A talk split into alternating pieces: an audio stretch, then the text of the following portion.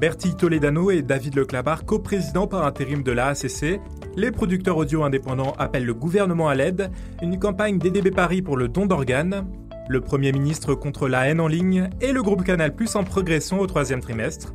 C'est au sommaire de cette nouvelle édition. Bonjour à tous, je suis Thomas Moisan, bienvenue dans 180 secondes, le podcast de CB News qui vous résume les principales actualités qui animent notre marché cette semaine. Ce podcast est produit en partenariat avec Audion, AdTech française spécialisée dans la publicité audio-digitale.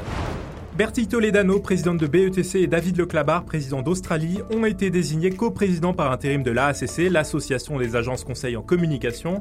Cette nomination intervient une semaine après la démission de Laurent Habib. Il y a eu des dysfonctionnements dans la gouvernance de l'association, a déclaré David Leclabar. Les deux patrons d'agence veulent que l'AACC soit avant tout une force de progrès. Ils ont notamment annoncé l'adaptation française de l'application NotMe, qui permet aux victimes et aux témoins de reporter tous les comportements inappropriés, harcèlement, racisme ou discrimination. Le syndicat des producteurs audio indépendants, le PIA, et le groupement des éditeurs de contenu et services en ligne, le GEST, ont demandé au gouvernement de rendre ses conclusions un an après le lancement d'une mission sur la création et le podcast. Nous sommes le seul secteur de l'industrie culturelle qui ne bénéficie d'aucun soutien, a pédé le syndicat. Le PIA et le GEST demandent au gouvernement de ne pas manquer l'opportunité historique de contribuer à la structuration d'un secteur prometteur dans l'intérêt de la diversité de création.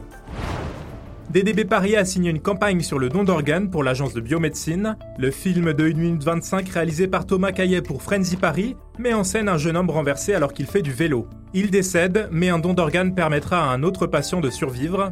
Cette chaîne de vie illustrée par une nouvelle signature, un lien qui nous unit tous, nous rappelant que nous sommes tous donneurs, sauf à le refuser de son vivant. Le spot sera diffusé en télévision et relayé sur les réseaux sociaux jusqu'au 6 novembre.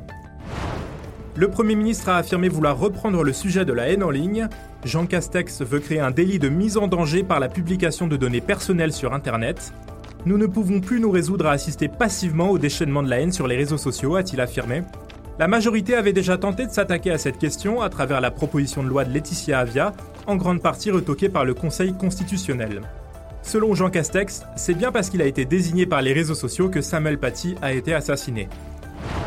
Enfin, le chiffre d'affaires du groupe Canal Plus progresse de plus 0,9% au troisième trimestre à 1 milliard 380 millions d'euros, a annoncé le groupe Vivendi.